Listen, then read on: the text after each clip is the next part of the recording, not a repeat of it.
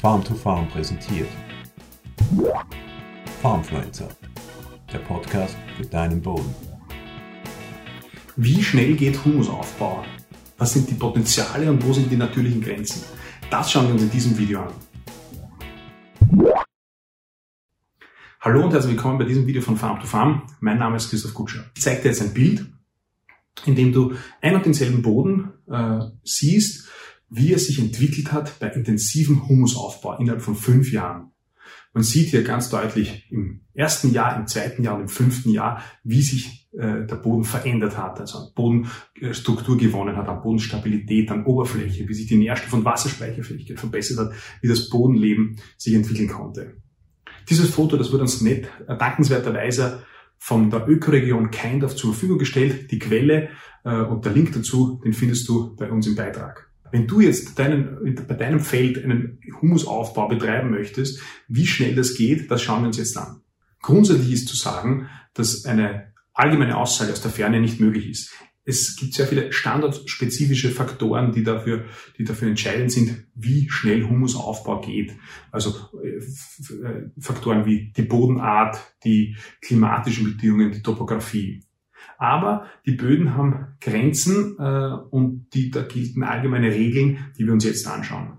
Zuerst, Humusaufbau braucht Stickstoff. Das haben wir uns in einem anderen Video schon mal angeschaut. 1% Humusaufbau bedeutet Zufuhr von 2500 Kilogramm Stickstoff. Das ist ziemlich viel und wenn man Humus aufbauen möchte, dann muss man das bedenken. Der Stickstoff muss äh, in den Boden kommen, um entsprechend äh, Humus aufbauen zu können. Das bedeutet, es bedarf organischen Düngers, es bedarf zum Beispiel einer Zufuhr von Kompost, äh, aber auch ganz wichtig, es bedarf in der Fruchtfolge Leguminosen, die Stickstoff aus der Luft binden können.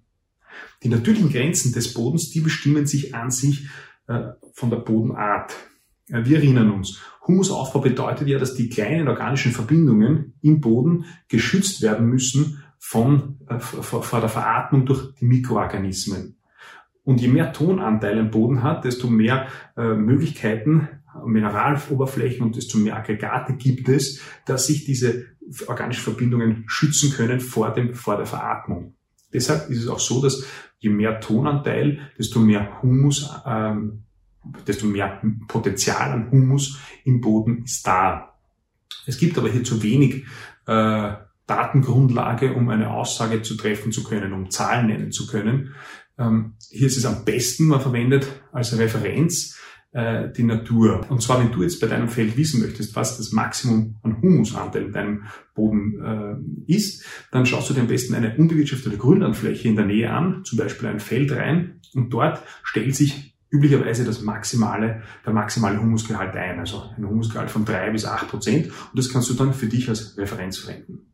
Die Zuwachsraten, also die Zuwachsraten pro Jahr an Humus, äh, die da möglich sind, da gibt es gar keine Modelle noch dazu, da gibt es noch zu wenig Daten, da kann man wirklich nur auf praktische Projekte schauen. Eines dieser Projekte, das ist die schon zuvor erwähnte Ökoregion Keindorf. Dort haben sich Landwirte zusammengeschlossen mit Wissenschaftlern und Experten äh, und haben das Ziel gesetzt, 2007 äh, sehr intensiven Humusaufbau zu betreiben.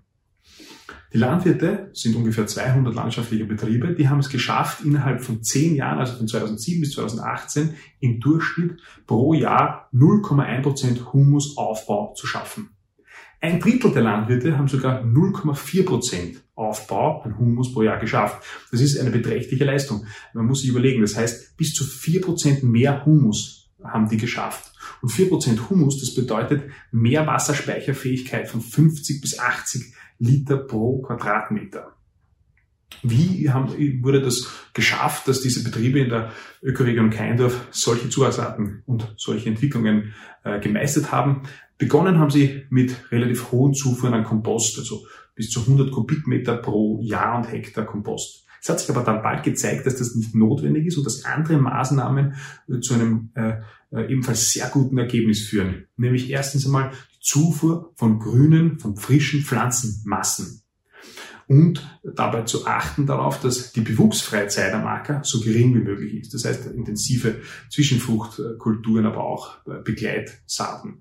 Ganz wichtig ist auch, dass es in der Fruchtfolge sehr, sehr viele verschiedene Kulturen integriert sind. In den Betrieben in Keindorf sind das mehr als 20 verschiedene äh, Kulturen, die in der, in der Gesamtfruchtfolge inklusive Zwischenfrüchte und so weiter äh, enthalten sind. Die zweite Maßnahme, die die Betriebe setzen, sind die Förderung von den Bodenorganismen. Wir erinnern uns ja an Mikroorganismen und die Entwicklung der Mikroorganismen sind ganz, ganz zentral für den Aufbau von Humus.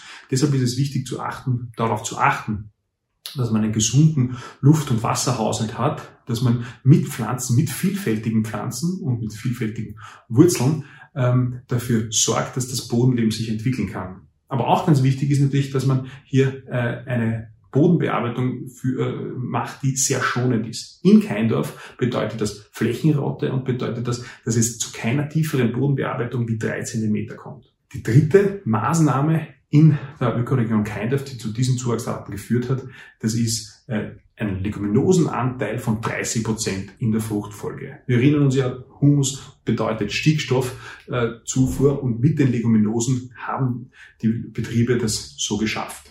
Eines hat sich aber ganz klar gezeigt bei diesen Versuchen, dass nur die Umsetzung einzelner Maßnahmen, also zum Beispiel nur schonendere Bodenbearbeitung oder nur äh, darauf zu setzen, Zwischenfrüchte einzusetzen oder äh, nur auf Mulchsaat zu setzen oder nur Leguminosen in die, in die Fruchtfolge zu integrieren. All diese Einzelmaßnahmen, die führen nie zu diesem Ergebnis von äh, intensiven und guten Humusaufbau, sondern es zählt der systemische Ansatz. Das heißt, ganzheitlicher Ansatz zu sagen und alle Maßnahmen konsequent umzusetzen.